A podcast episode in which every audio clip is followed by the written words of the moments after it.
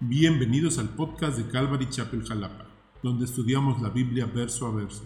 Esperamos que este mensaje sea de edificación para tu vida. Bienvenidos, bienvenidos familia, qué bueno que nos acompañen este domingo, un domingo más. Y pues hoy terminamos ya el libro de 2 Corintios. Hoy ya es el último estudio de esta serie que hemos llevado, Bástate mi gracia, ya, ya, ya se acabó. Hoy, hoy terminamos y vamos a ver los últimos cuatro versículos. Y estos últimos cuatro versículos son la despedida de la carta y saludos finales. Este, es normal o es muy común en, en las cartas de Pablo terminar así, con una despedida y algunos saludos. Algunos son más largos, otros como este que vamos a ver aquí es más chiquito. Pero pues recordamos que esta carta está terminando con una fuerte exhortación para abrir nuestro corazón a una autoexaminación, ¿no? Y es lo que estábamos viendo la semana pasada. Vimos que en general el motivo de esta carta inicia como consolación, ¿no? Y toda la primera parte de la carta muy hermosa, Pablo afirmando el amor a los corintios, ¿te acuerdas? Los primeros capítulos. Pero eso no deja a un lado la exhortación. Y de, repente, digamos, pasando a la mitad de la carta y empieza una exhortación fuerte, una corrección fuerte. Y va de todo, todo eh, un poquito más de la mitad de la carta hasta el final prácticamente. Sin embargo, Pablo no desea como que los corintios se queden con ese sabor a regaño, ¿no? Y los últimos cuatro versículos que vamos a leer son las instrucciones finales, pero son palabras de ánimo eh, en medio de esta exhortación que, con las que Pablo desea terminar esta eh, eh, corrección fuerte, pero, pero al final palabras de ánimo y amor es lo que vamos a ver esta última parte.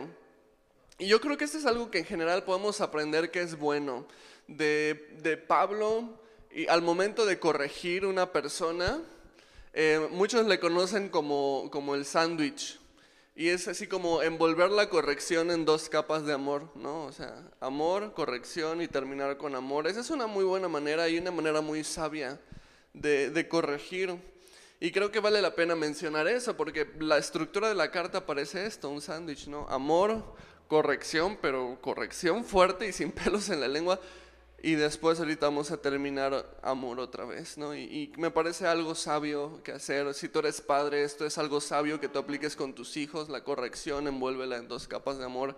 Y, créeme que, que, va a ser, Dios va a bendecir eso seguramente. Y, y esta es la despedida de Pablo.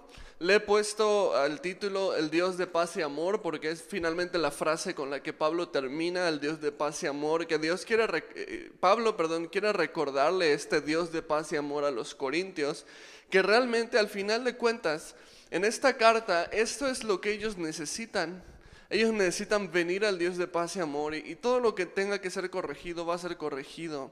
Eh, pero, pero me gusta que al final de, de la carta Pablo los guía a presentarles este Dios de paz y amor. Y me parece una de las despedidas más hermosas de todas las cartas. O sea, hay, hay despedidas muy hermosas, ¿no? Pero esta despedida de 2 Corintios se me hace una de las, de las más bellas. Y vamos a ver por qué. Fíjate, versículo 11, 2 Corintios 13, 11, dice, por lo demás, hermanos. Y esa palabra por lo demás eh, es básicamente concluyendo, ¿no? O sea, es, ya, ya, no, ya se dijo todo lo que se tenía que decir, ya no queda mucho más que añadir, ya la exhortación principal de la carta ya está dicha y entonces por lo demás, y me gusta que les dice hermanos, me gusta porque vimos la semana pasada que Pablo les hizo una exhortación muy fuerte, incluso a examinar como su salvación.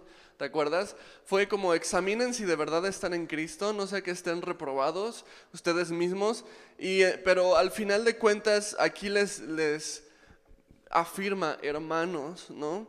O sea, es el hecho de que Pablo les, les anima a examinar su salvación y si de verdad están en Cristo, eso no lo impide a él llamarlos hermanos. Pablo no, no se pone la bata de juez. Para, esto es importante. Pablo no se pone la bata de juez para juzgar su salvación, más bien los invita a que ellos mismos juzguen su propia salvación y juzguen si de verdad están en Cristo. Pero en cuanto a Pablo, Pablo dice hermanos. Y esto me parece una actitud bien sana. Porque ah, sobre la salvación de cada persona, Dios es el juez, no nosotros. Y sin embargo hay momentos para animar a las personas a que se examinen sinceramente. Y, como dijo Pablo, no sea que estemos reprobados, ¿no? O sea, es sano llevar a las personas a una sana examinación de su propio caminar, pero a veces nos apresuramos a decir, no, él no es cristiano, o ella no es cristiano, no, ese se ve que ni siquiera es salvo. Pero es Dios el que tiene la última palabra. Y Pablo no se atreve a ponerse la bata de juez a decir ustedes no son, no son de Cristo. No, les dice examínense ustedes, ¿no? Pero yo no, yo no voy a juzgar su salvación. Recuerdo hace unos meses atrás, cuando este cantante famoso del que todos escuchamos negó la fe y dijo que ya no era cristiano y todo esto, ¿se acuerdan? Muchos de ustedes entraron. Si no te enteraste, no vale la pena que investigues mucho, pero fue un cantante cristiano muy famoso que él renegó de la fe y entonces dijo, ya no, ya no soy cristiano y, y luego, luego muchas personas empezaron a compartir estados y, y críticas diciendo esto, él nunca fue salvo. O sea, diciendo, este, él no le dijo adiós a nada porque él nunca fue nada. O sea, él nunca conoció a Cristo, ¿no? Y, se agarran de esto con versículos que sí tienen que ver, como primera de Juan, ¿no? que salieron de nosotros, pero no eran de nosotros, y aplican inmediatamente eso. Él nunca fue de nosotros. Pero hay que bajarle dos decibeles a nuestra religiosidad, y porque tú no sabes cómo termina la historia.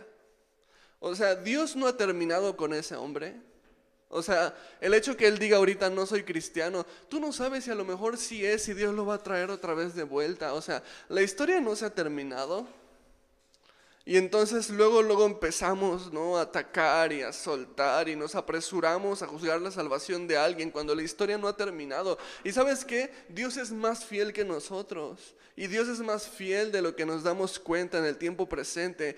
Y, y quizás esta persona que estemos juzgando está simplemente en un proceso. Y yo no voy a juzgar a alguien solamente por el proceso actual que está pasando en su vida porque Dios no ha terminado. Mejor lo que hay que hacer es orar por esas personas acercarnos a esas personas, los que tengamos la capacidad. Y obviamente este cantante cristiano, pues si le mando un mensaje no me va a pelar, ¿no?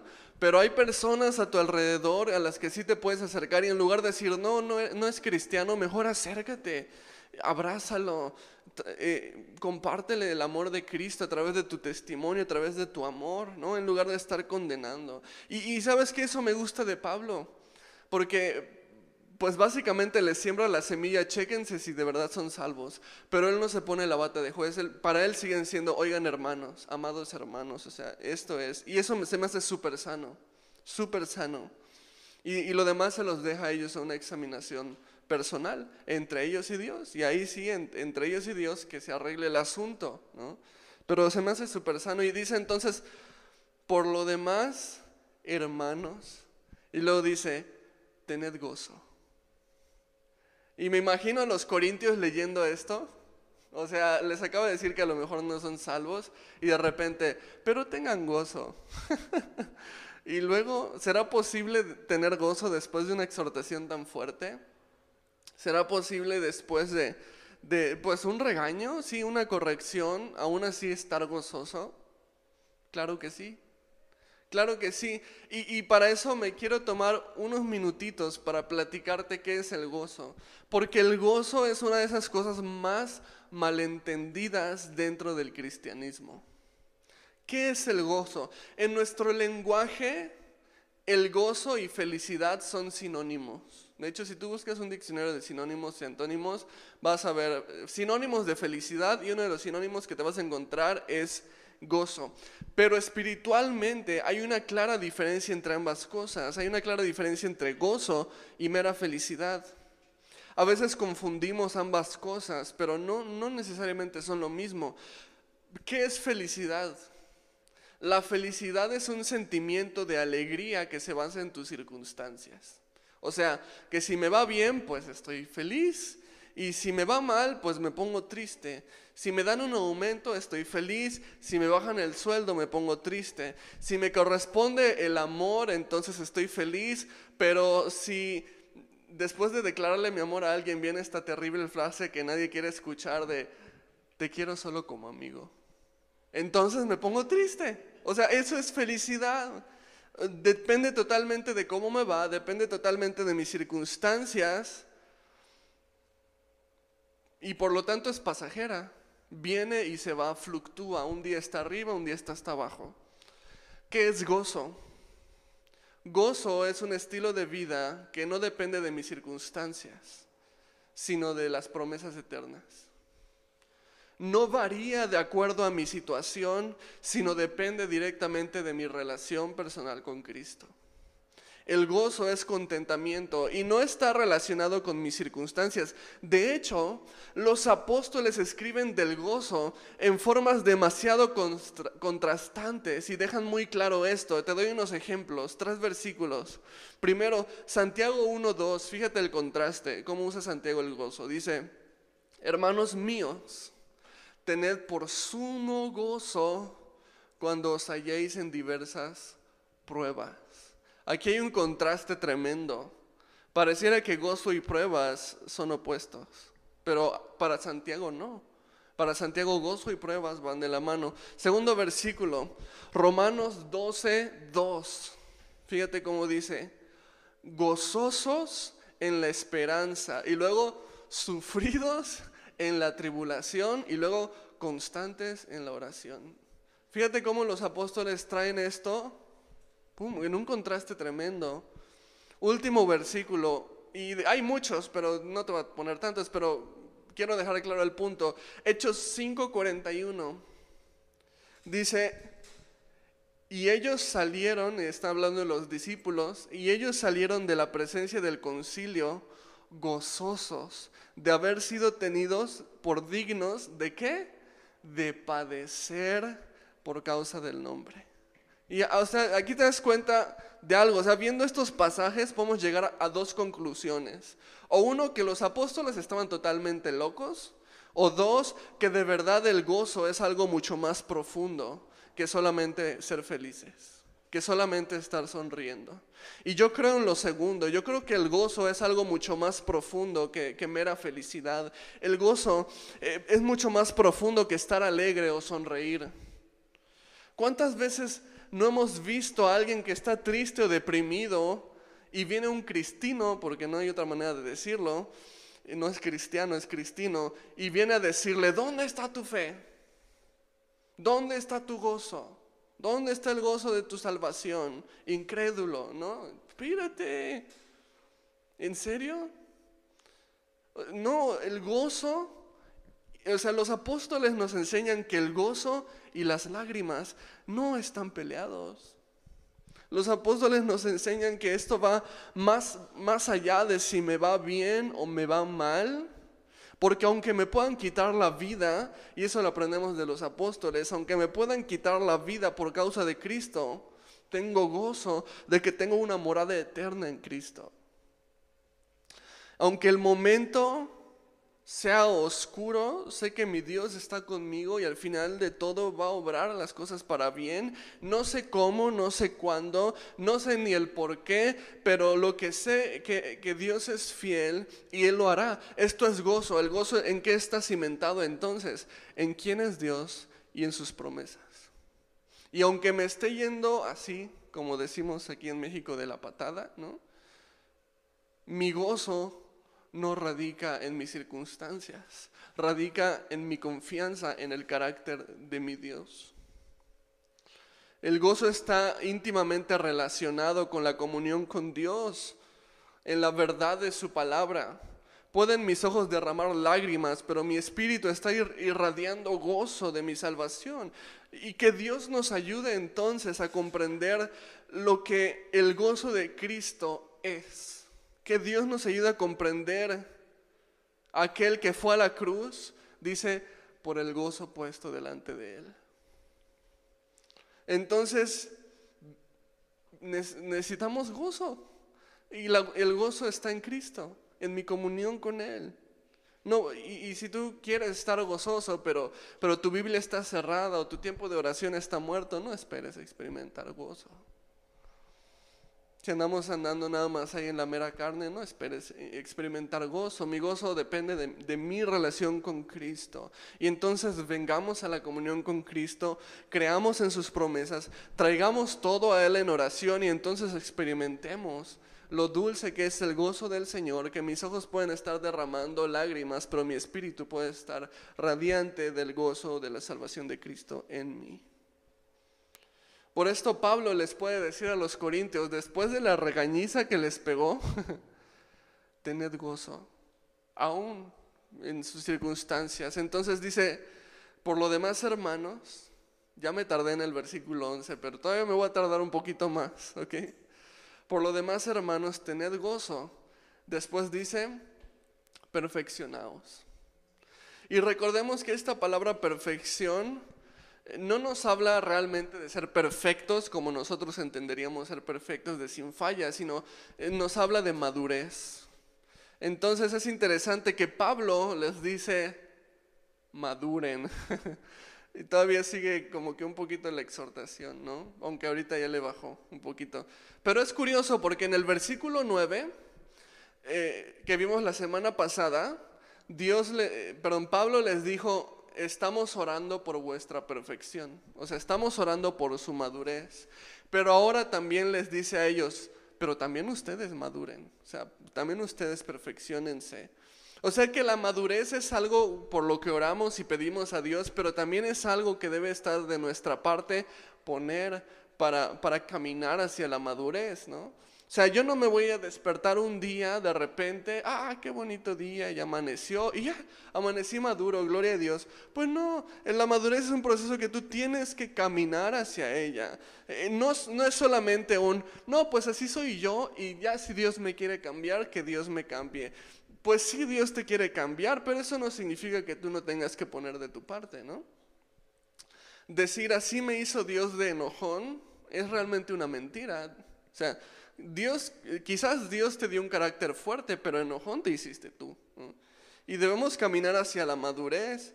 Tú sabes en qué área te está pidiendo Dios que debas madurar. Puede ser en, algún área de tu carácter, pero pon de tu parte. Y por supuesto que Dios va a transformarte, es su promesa. El que comenzó la buena obra, la perfeccionará hasta el día de Cristo, ¿no? Pero, pero si tú eres un hijo de Dios, el proceso de madurez es una promesa. Pero ¿estás tú cooperando con Dios en este proceso? ¿Y cómo puedo cooperar con Dios en este proceso? Pues primeramente en tu relación con Cristo, teniendo comunión con Él, llenándote de las cosas del Espíritu, permaneciendo en su palabra, tú ya sabes lo que es esto, ¿no? Pero también teniendo un corazón dispuesto, eh, doblegando el orgullo, es estar dispuesto a morir a ti mismo, eso es lo que toma madurez. Aprender a dar gracias a Dios en las pruebas. Cooperemos con esto. Y entonces Pablo les dice, perfeccionados, ¿no? o sea, maduren. Y después dice, consolaos.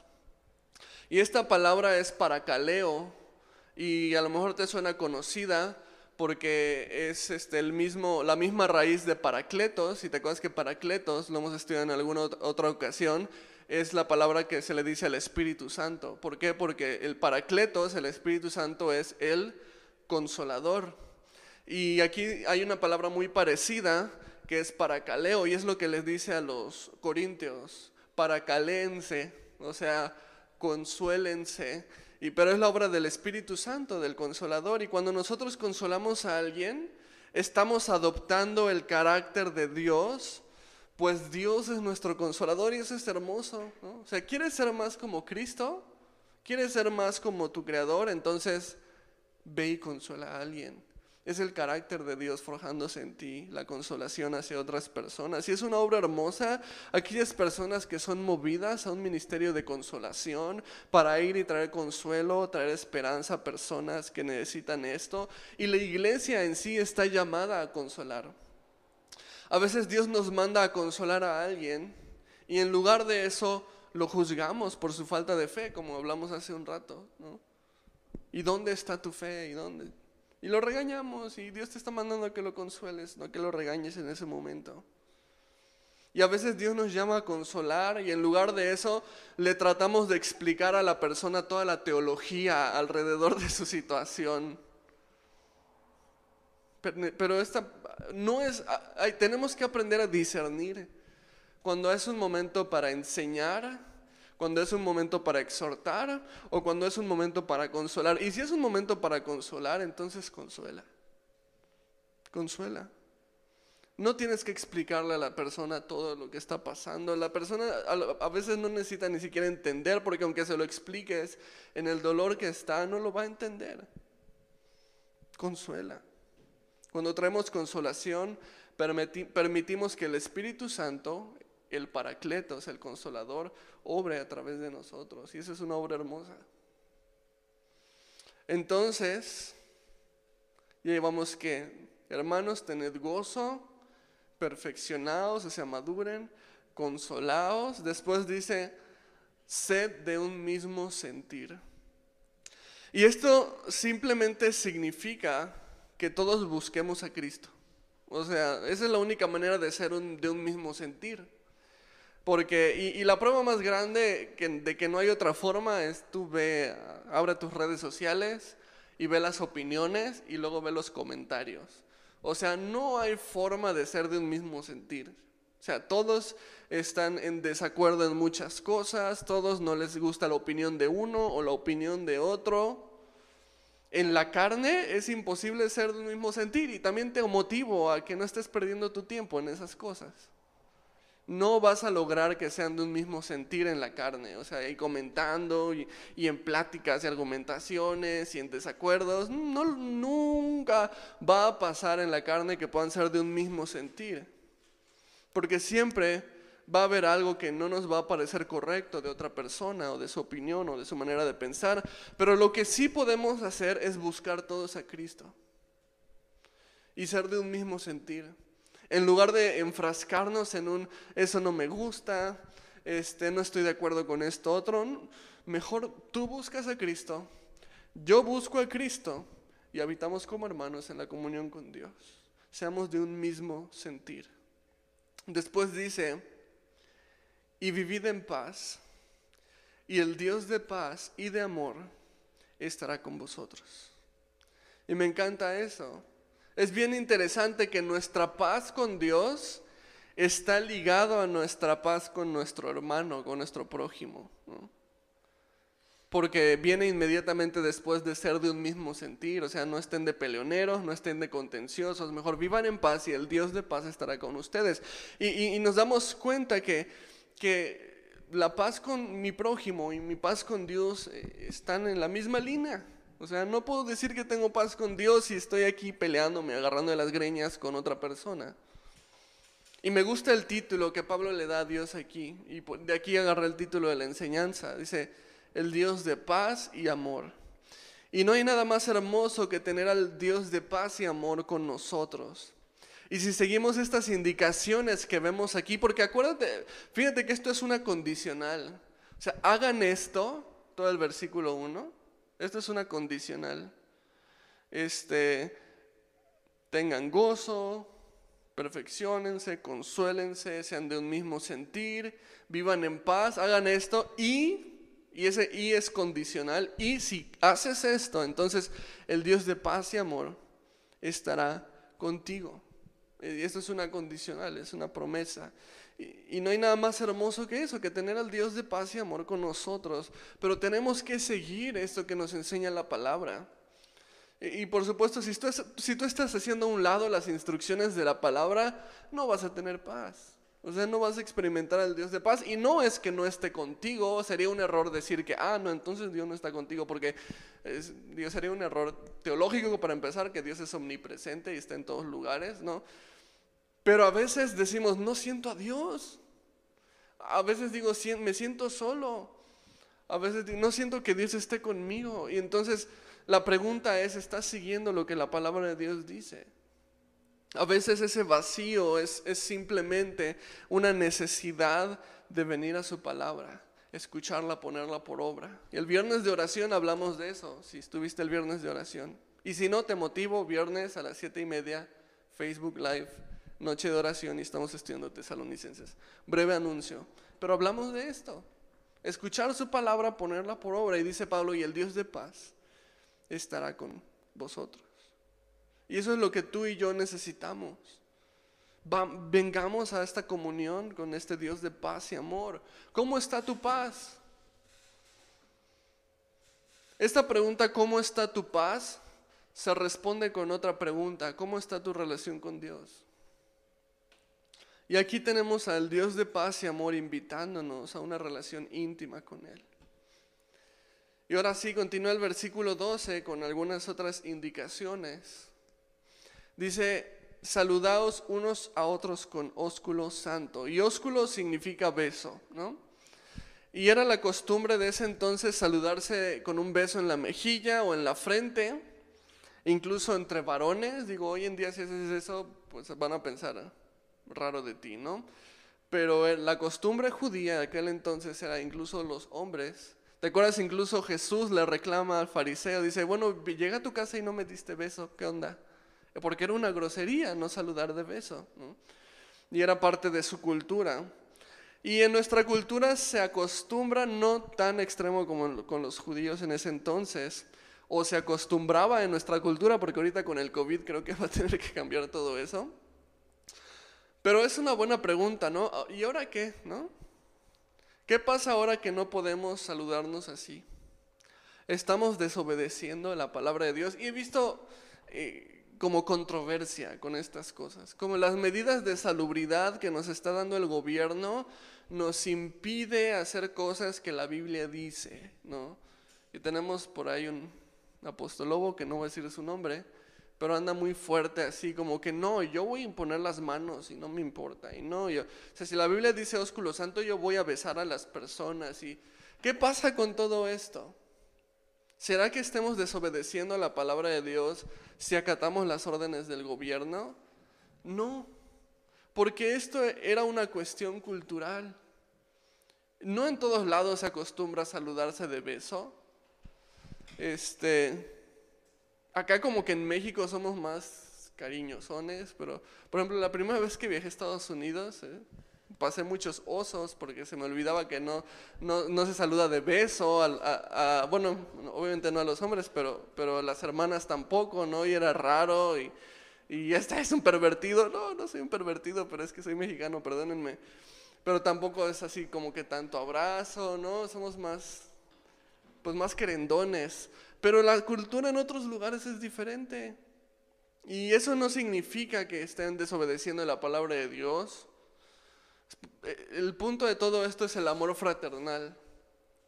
Y el amor fraternal no depende de beso, depende de Cristo.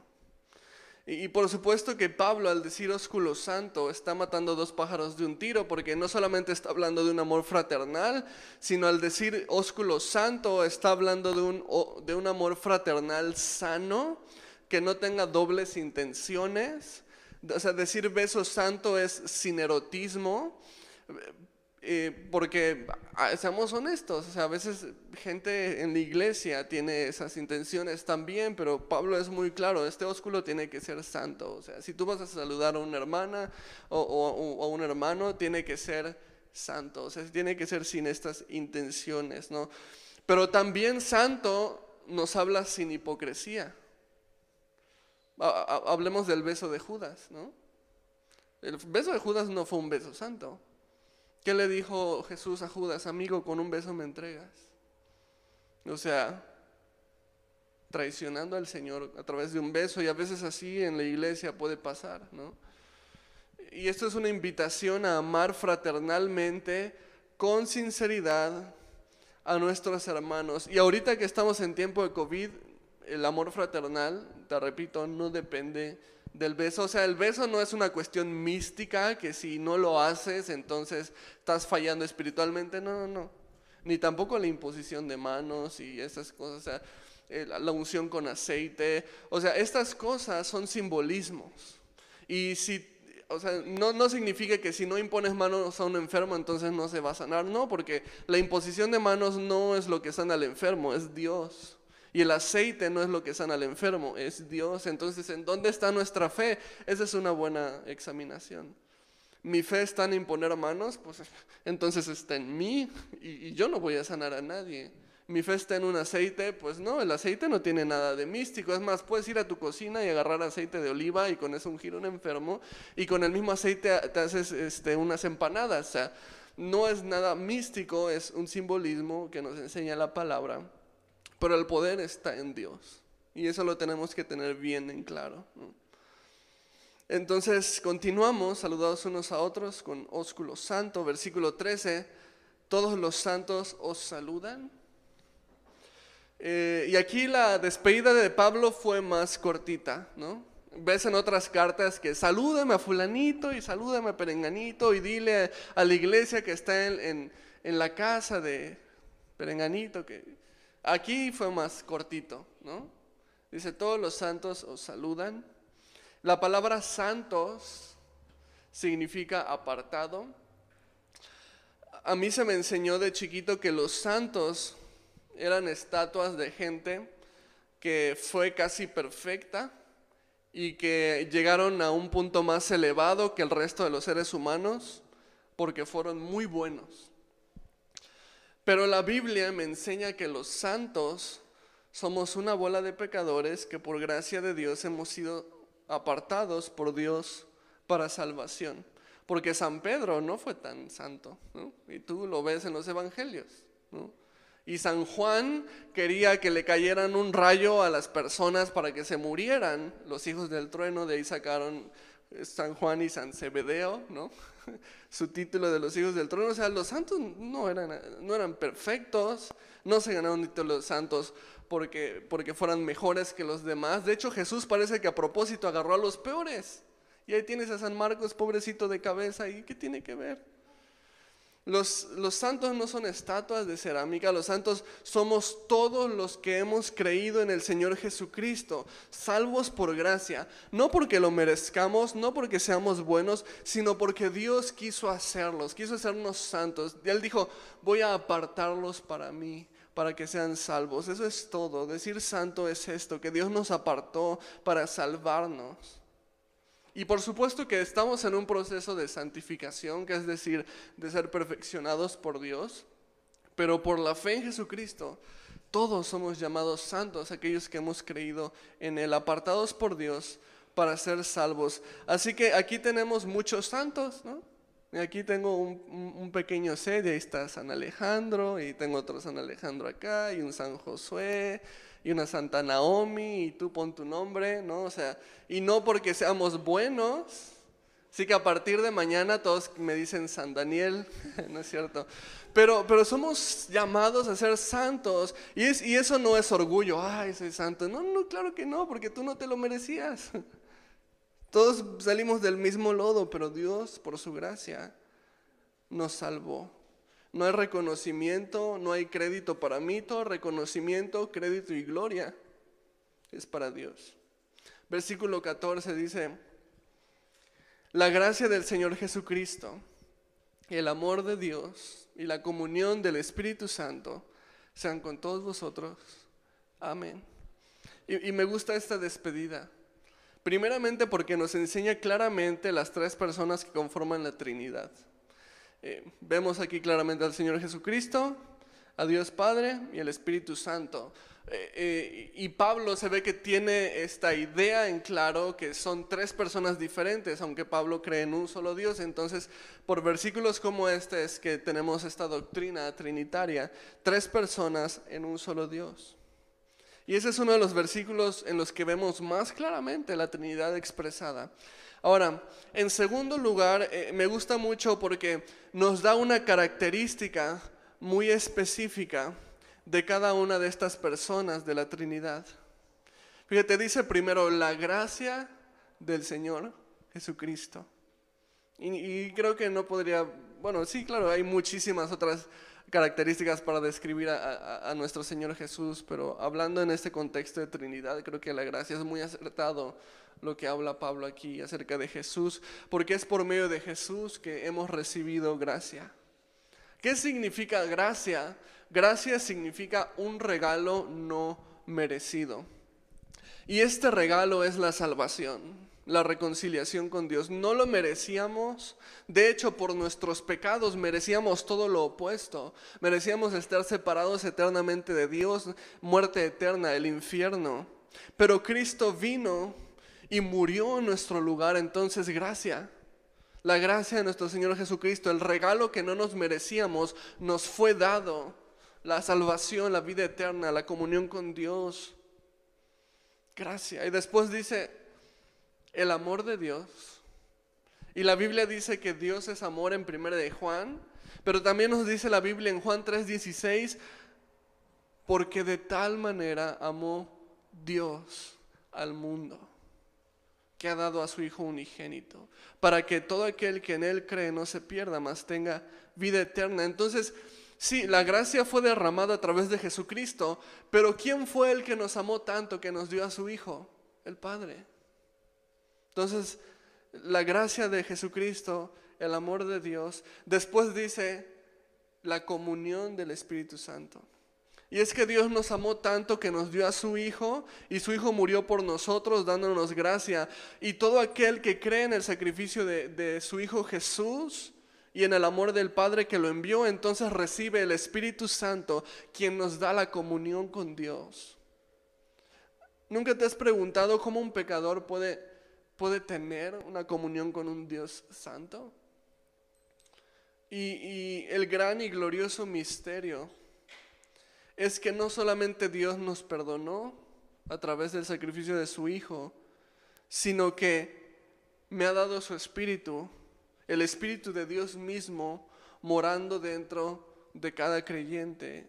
Y ese es el increíble plan de Dios, o sea, el glorioso plan de Dios, que hemos pasado de estar lejos siendo hijos de ira a estar cerca siendo hijos de Dios y no solamente estando cerca, sino que Dios mismo ahora habitando en nosotros. ¿Quién hubiera pensado un plan tan glorioso? Que el pecador más lejano ahora tiene a Dios habitando dentro de él, mismo. Él mora en nosotros. Eso, es lo, o sea, lo más increíble. Y a veces nos maravillamos con historias de la Biblia que parecen muy increíbles, ¿no? Y hay gente incluso que no cree en historias de la Biblia porque parecen muy increíbles, ¿no? La creación en seis días, no, eso no es posible, eso no tiene lógica. Que el mar rojo se abrió en dos, no, eso no es posible, eso no tiene lógica. Que hubo un diluvio y en toda la tierra, no, eso no es posible, eso no tiene lógica. Pero más increíble que todo eso y más improbable que todo eso es que el Dios Santo viniera a habitar dentro de un pecador. Y es cierto, y es verdadero. Entonces no nos maravillemos por esos milagros que claro que sí, digo, obviamente sí, maravíllate por esos milagros, pero maravíllate todavía más de que el Dios Santo, eterno, creador, de aquel Dios del que se dijo, no puede ser contenido por un templo porque ni los cielos de los cielos pueden contener su gloria. Habita en ti. Entonces, la gracia del Señor Jesucristo, el amor de Dios y la comunión del Espíritu Santo sean con todos vosotros. Amén. Y nosotros decimos, amén, que así sea. Es un gusto que nos hayas escuchado. Te esperamos la siguiente. Hasta luego.